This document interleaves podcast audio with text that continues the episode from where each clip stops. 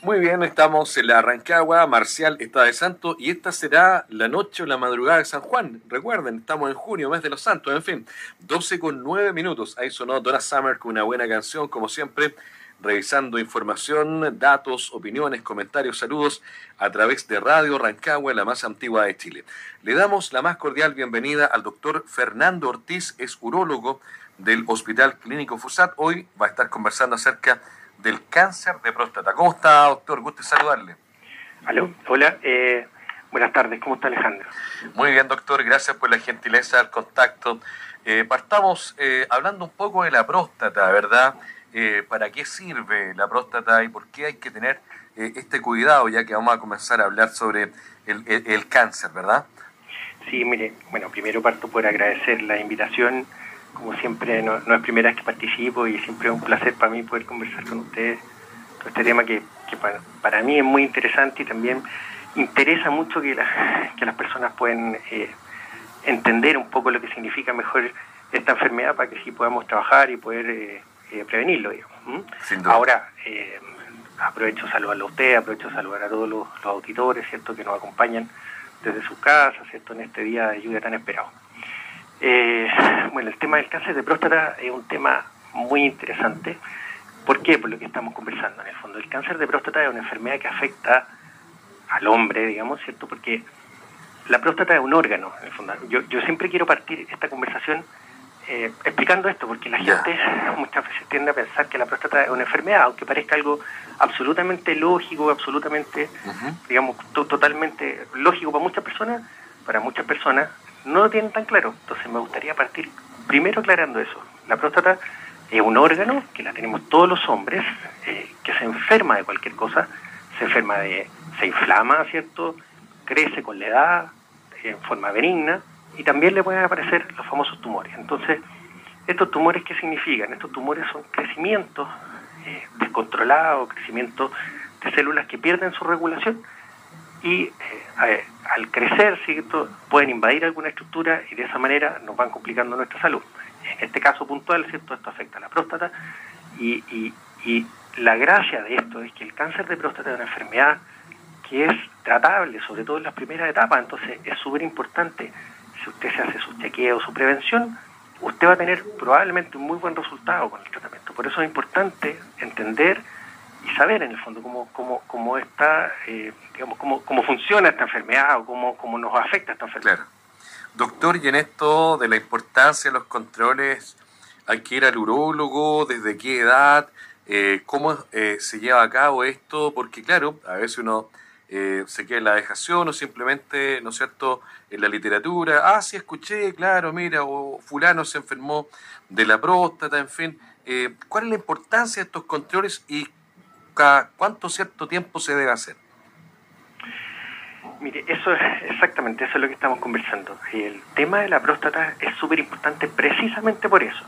El cáncer de próstata es esta condición que si usted se la chequea, digamos, si usted lo va controlando en forma anual, como dicen las normas internacionales, idealmente después de los 45 años en todos los hombres, usted siempre va a pillar esta enfermedad en las etapas iniciales. Entonces, al ser pesquisado en una etapa inicial, el tratamiento que nosotros como urólogos le vamos a poder ofrecer va a ser mucho más, o, va a tener cierto más, más, más oportunidades de ser totalmente curativo.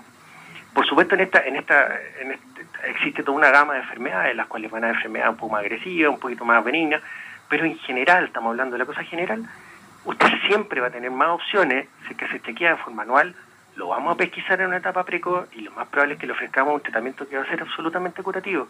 Yo siempre converso con los pacientes, le digo, mire, eh, esta, enfermedad que la pillamos en etapa inicial, a pesar de que suena muy feo, que suena como un cáncer, usted igual tiene opciones y tiene muy buenas opciones de curarse al 100%. Entonces, esa es la gracia del chequeo y la pesquisa de esta enfermedad. Eh, hay una cosa que es muy importante también que me gustaría que quede claro hoy día, o sea, en el fondo, que no porque usted se chequee todos los años va a prevenir esta enfermedad hay gente que también se confunde un poco con eso, porque de repente me dicen, doctor, pero pucha, ¿cómo usted me dice que tengo un cáncer si yo me controlaba todos los años? ¿Cómo hace? Claro, porque efectivamente, usted al, controlarse todos los años, no va a prevenir, o sea, no vamos a evitar que aparezca la enfermedad, pero sí lo que vamos a hacer es que vamos a tener la opción y la posibilidad de ofrecerle un tratamiento 100% curativo. Y eso es lo importante, o sea, en el fondo, usted tiene la chance, usted tiene la opción de curarse de esta enfermedad, porque todo el mundo dice cáncer, tú, me voy hacer un discurso para mi hijo, voy a hacer un testamento, pero para este caso no es así. En cáncer de próstata, si usted le pesquisamos esta enfermedad en etapas iniciales, los tratamientos con alta probabilidad van a ser totalmente curativos, o sea, usted va a quedar recuperado. Eh, doctor, y veamos entonces pues, cuáles son los síntomas del cáncer de próstata, para estar atento. Mire, los síntomas del cáncer de próstata no son como muy específicos. Eh, no existe un síntoma que yo le pueda decir, sabe que si usted siente esto, usted tiene un cáncer de próstata. No existe eso. Eh, es muy importante decir que los síntomas del cáncer de próstata habitualmente son tardíos, son síntomas que van a aparecer en forma eh, más avanzada de la enfermedad. Entonces, no es bueno siempre pensar en esperar el síntoma. Me pasa mucho con los pacientes. Doctor, yo no venía a control con usted desde hace años porque en realidad no tenía ni un síntoma. Ese yo creo que es el error. Yo creo que ahí hay un problema en el. Porque si usted se hace el chequeo y lo pillamos en etapa inicial, lo más probable es que esto no vaya a dar ningún síntoma. Ahora, como yo le explicaba, la, próstata no solamente se enferma de cáncer, se enferma de otras, de otras causas, de, otro tipo de enfermedades. Por ejemplo, se enferma de inflamaciones, que le va a dar dolor para orinar, ¿cierto? molesta el tipo de infección urinaria. Se enferma también del crecimiento prostático benigno, que le afecta prácticamente a todos los hombres después de los 60 años. De alguna manera tenemos alguna dificultad para orinar. Entonces, el hecho que tenga síntomas no necesariamente significa que usted tenga un cáncer o que vaya a tener un riesgo de cáncer, sino que probablemente puede ser una enfermedad absolutamente benigna. Pero eso también significa que si usted no tiene síntomas, no necesariamente no tiene un cáncer. O sea, por eso es tan importante. Es importante no centrarse en los síntomas, sino que más que todo centrarse en pillar esto antes que empiece a dar los síntomas, porque ahí es donde está la posible curación. Ahora, si los síntomas a lo mejor no son tan definidos, doctor, eh, ¿Hay posibilidad de conocer los factores entonces de riesgo asociados a esta enfermedad? ¿Qué factores o qué hábitos o malos hábitos me podrían hacer propenso a un cáncer de próstata? Mire, el, cáncer de próstata en general, eh, existe, los factores más importantes que pueden determinar que usted pueda tener un cáncer, habitualmente para, para problema nuestro, no son muy modificables. Yo diría que los dos factores de riesgo más importantes, los que en ninguna parte nadie los va a discutir, primero es la edad, en la edad, ¿cierto? Nosotros los hombres, a medida que vamos avanzando en la edad, los cánceres de próstata empiezan a aparecer.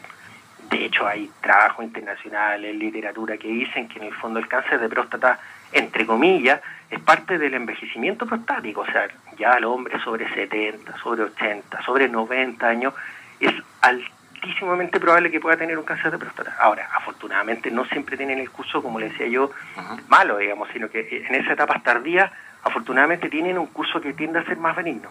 Ahora, eh, eso no, por supuesto que es un factor de riesgo importante que no lo vamos a poder modificar.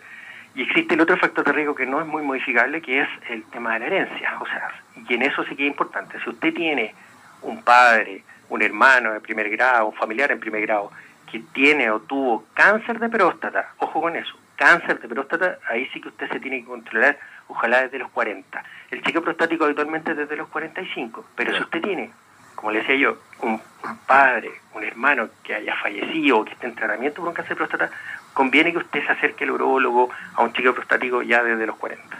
Doctor, eh, ya vamos a hablar del, tratamiento, ¿verdad? Pero le quiero preguntar, porque acá nos llegan muchos mensajes de nuestros auditores por WhatsApp y, nos preguntan, eh, a ver, por ejemplo, el tema de eh, el examen de próstata. Antiguamente era como el invasivo, ¿verdad? Pero está la posibilidad ahora con eh, la toma de, muestra sanguínea o de sangre. Eh, ¿Cómo se puede con certeza saber si alguien tiene un problema asociado al cáncer? ¿Cuáles son las formas? ¿Cómo son los exámenes? Sí, es súper buena la pregunta.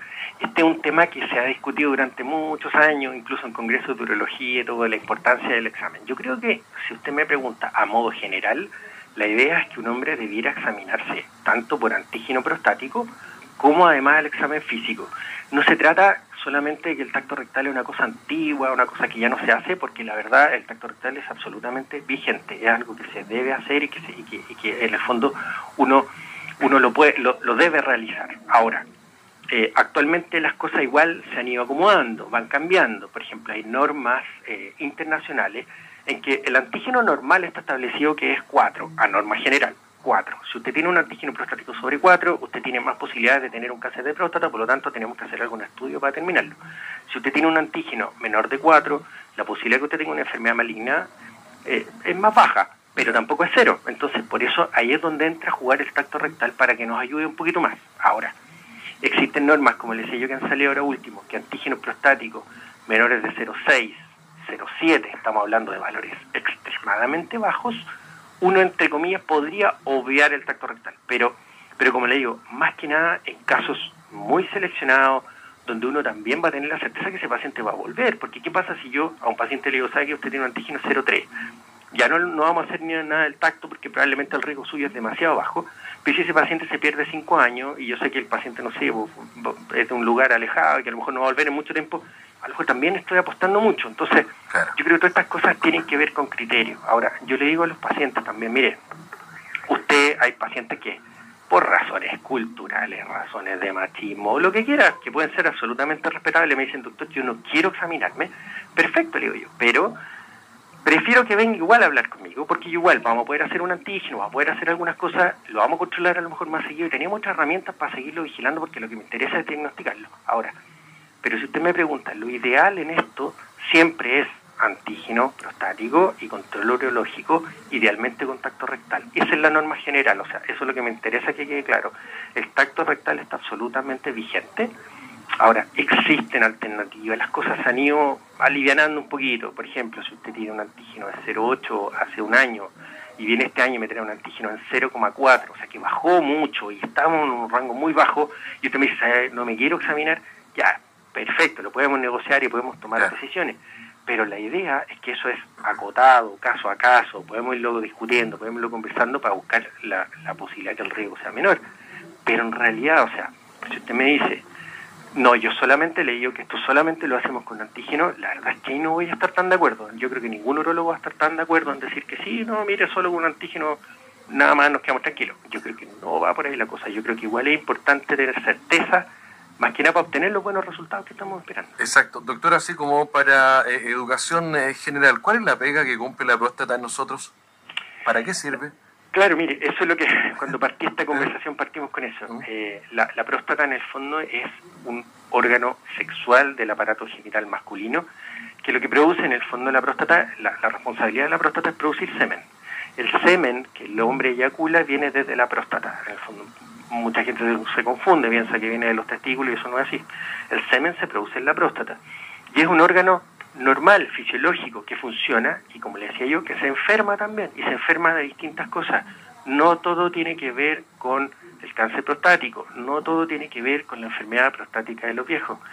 Y, y además existe toda una cierta relación, a pesar de que la próstata está integrante en el fondo del aparato reproductor masculino, no siempre tiene que ver con la potencia sexual, que es otro mito. Muchos pacientes dicen, doctor, yo no me quiero ver la próstata porque no me quiero ver comprometido con la parte sexual. Que, que eso no tiene nada que ver. Nosotros tenemos pacientes operados de cáncer de próstata que no tienen próstata y que pueden tener relaciones sexuales. Entonces, al final, todo este tema está está muy contaminado con una nebulosa de, miedo, que no quiero, que me pueda ver afectado por esto. Para educación general, porque un auditor me pregunta acá y me dice... Eh, la próstata está relacionada con la orina o con el semen o con ambas. Por eso le preguntaba porque también hacía un comentario acerca de la potencia en este caso y usted ha, tocado ese, ese, punto ahora recién, ¿verdad? Claro, la ah. próstata, la próstata es un órgano que efectivamente para relacionarlo con la pregunta es un órgano que está justo en la salida de la vejiga. Nosotros los hombres orinamos a través de la próstata.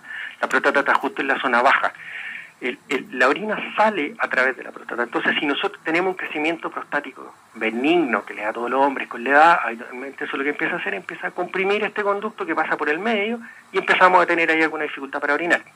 O sea, en el fondo, orinamos a través de la próstata, pero el semen es el que se produce en la próstata. Entonces nosotros eyaculamos desde la próstata, pero orinamos a través de la próstata. Entonces en el fondo por eso se involucran los dos aspectos. Ahora, la parte sexual es otra historia. La parte sexual en el fondo no tiene estricto eh, relación con, la, con tener o no próstata. En el fondo hay hombres, como le explicaba, pueden tener relaciones después de una cirugía de cáncer prostático donde ya no tenemos próstata y, mm, algunos pacientes quedan con potencia absolutamente conservada, entonces pueden tener relaciones sin tener próstata, o sea, no tiene estricta relación. Ahora, ¿por qué se produce eso? Porque en el fondo, en los pacientes operados de cáncer de próstata, que nosotros le sacamos toda la próstata, existe un riesgo de que puedan perder un poco la erección. Entonces, por eso viene ese mito que en el fondo me operaron de la próstata y, y mi amigo el de la esquina lo operaron de la próstata y él perdió la erección.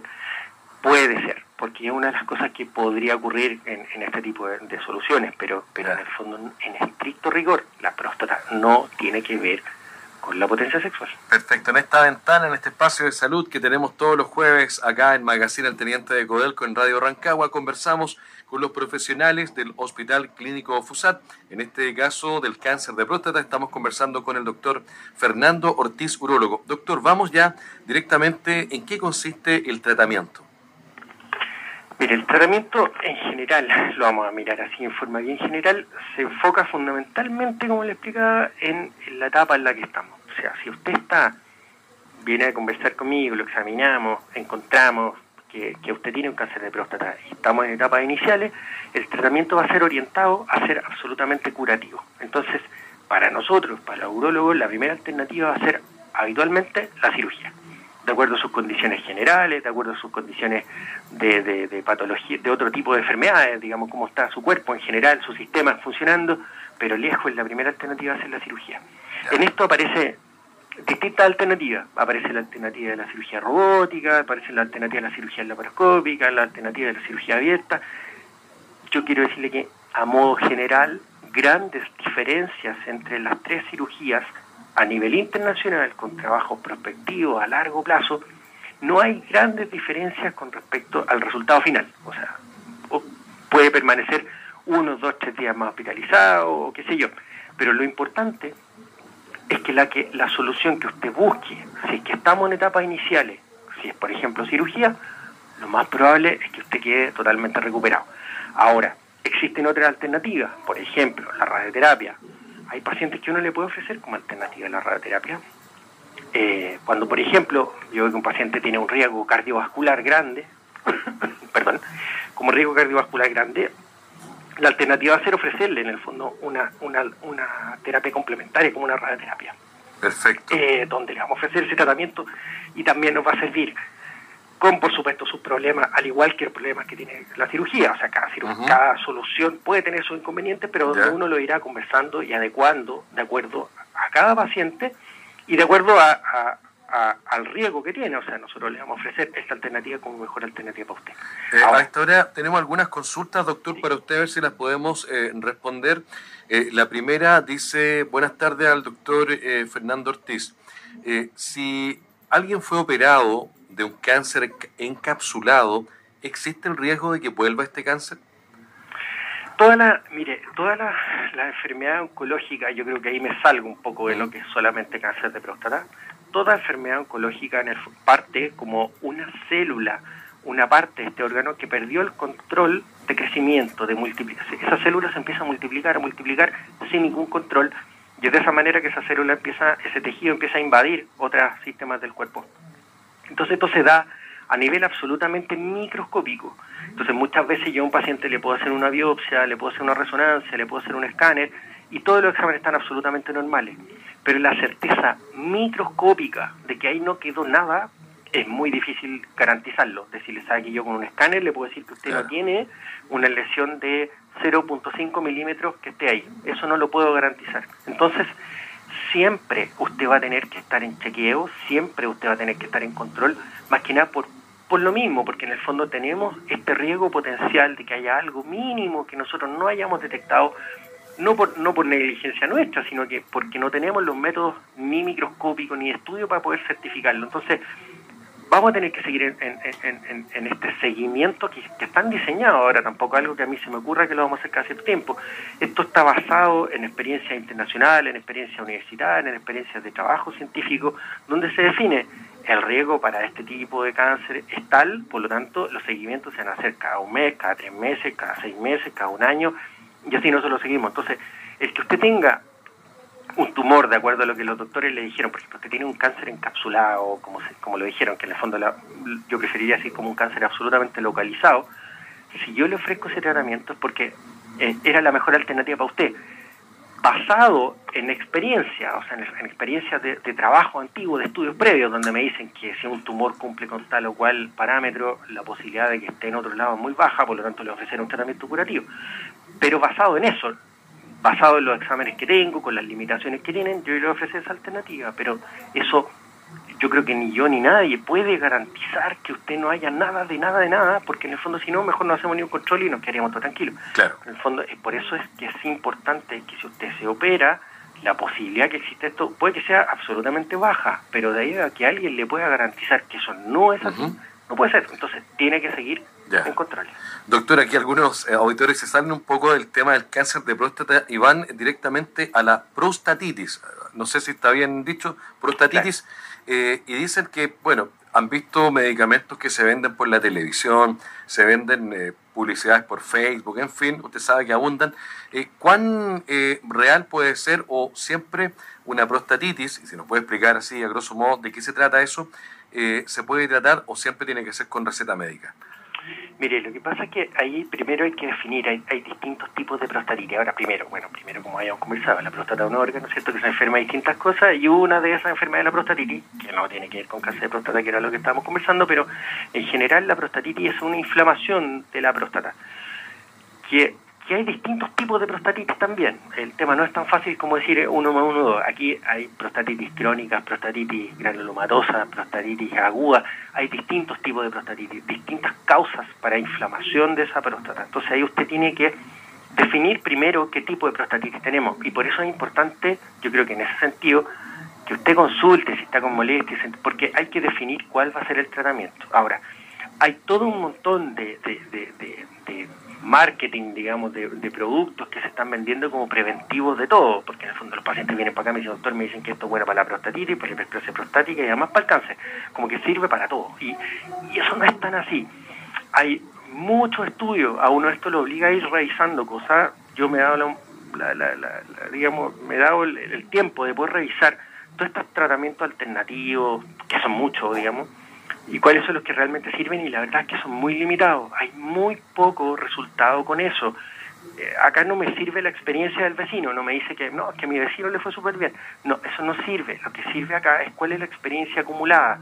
¿Sabes qué? Esto lo, hemos probado durante 10 años y hemos visto que en 10 años eh, los pacientes efectivamente bajaron su incidencia o su mortalidad por cáncer. Eso, estudiado a largo plazo comparado con pastillas, por ejemplo, placebo, donde dice a un, grupo paciente le vamos a dar este, no sé, esta pepa calabaza, comparado con este otro grupo paciente que le dimos pastillas de azúcar, o pacientes que le damos el sopalmeto, que se llama también, comparado al otro, a largo plazo, seguimiento a cinco años, ese tipo de estudios no están tan claros. No hay evidencia a largo plazo que sea absolutamente determinante que esos tratamientos nos van a disminuir la inflamación prostática o los cánceres de próstata. Yo siempre les digo, mire, si usted me crea o no lo que yo le diga, porque en el fondo yo tengo que creer en base a lo que es evidencia científica, y si la evidencia científica me dice que eso no está comprobado, yo le voy a decir que no. Ahora, si usted lo quiere hacer, bueno, hágalo. Si le va bien, fantástico, pero no abandone los controles prostáticos. O sea, en eso es en algo, pero no abandone sus controles. O sea, el porque usted esté tomando esta pastillita no lo exime de nada, en el fondo. O sea, es súper importante que igual lo sigamos haciendo. Lo ayuda, pero no es el camino, digamos, que corresponde a la, a la, medicina, ¿verdad? Tradicional. ¿Mm? yo aún no veo literatura científica, seria, ni siquiera estoy hablando de literatura chilena, estoy hablando de literatura internacional, con trabajo a largo plazo, que demuestren que, que, que tal o cual medicamento prevenga, por ejemplo, una prostatitis, o que prevenga, por ejemplo, un cáncer de próstata, tendríamos que ver qué tipo a qué paciente, a qué grupo, las cosas tienen que ser mucho más específicas que en modo general. Y hay una cosa que es importante, hay que considerar, aquí hay un peso del marketing, un peso de la, de la, de la gente que quiere vender cosas, y en esto también, usted no porque algo esté publicado en internet es cierto, yo siempre digo, usted tiene que ser también crítico de las cosas, usted tiene que decir, a ver, esta persona que publicó esto, ¿por qué me quiere vender esto? ¿Porque quiere ganar plata o porque quiere mejorarme? Entonces, primero partamos por hacernos esa pregunta y después empezamos a definir qué vale la pena, qué no vale la pena. Doctor, nos quedan dos minutos. Eh, además de los controles médicos periódicos, eh, ¿qué otras recomendaciones nos puede entregar para prevenir el cáncer de próstata? Mire, como, como conversamos con respecto a los factores de riesgo, ahí hay, hay, factores de riesgo que son inmodificables, como decíamos, la edad, ¿cierto? La parte familiar, pero también hay factores de, de dieta. Yo le diría que la dieta, por ejemplo, rica en, en grasa saturada, favorece la aparición de cáncer de próstata. Es una de las pocas cosas que están como bien comprobadas y bien establecidas. Entonces, en general yo le diría que la vida sana, la vida sana. O sea, nosotros aquí nos colgamos un poco el beneficio que nos otorgan los cardiólogos con fomentar todos los cuidados del corazón. Nosotros también, afortunadamente, nos sirve eso también para el cáncer de próstata. El ejercicio, la dieta baja en grasa saturada, dietas que, que, que tengan, digamos, antioxidantes, se han estudiado un montón de antioxidantes, como el licopeno de los tomates procesados, que un montón de, de, todo lo que sea antioxidante, todo lo que les sirve para la parte cardiovascular, afortunadamente a nosotros también para prevención de próstata nos sirve. O sea, si usted quiere hacer algo, usted sabe, yo siempre le digo a los pacientes, mire, usted sabe lo que es la vida sana, usted sabe lo que debe comer, lo que no debe comer, usted sabe que el ejercicio le hace bien, todo eso también me ayuda a mí. O sea, si usted se cuida con, llevando una vida sanita, eso también lo va a proteger contra el cáncer de próstata. Muy bien, doctor. Eh, gracias por la entrevista esta tarde acá en Magazine El Teniente. Le enviamos un abrazo. Que esté bien. Muchas gracias, muchas gracias por la invitación. Un saludo para usted. Gracias. gracias Saludo a todos. Buena tarde. El doctor Fernando Ortiz, urólogo del Hospital Clínico FUSAT, ¿verdad? Sobre cáncer de próstata, ya saben ustedes, importantes recomendaciones y también información, educación en este tema de salud. Bueno, eh, vamos al, al tema musical y luego continuamos en Magazine El Teniente.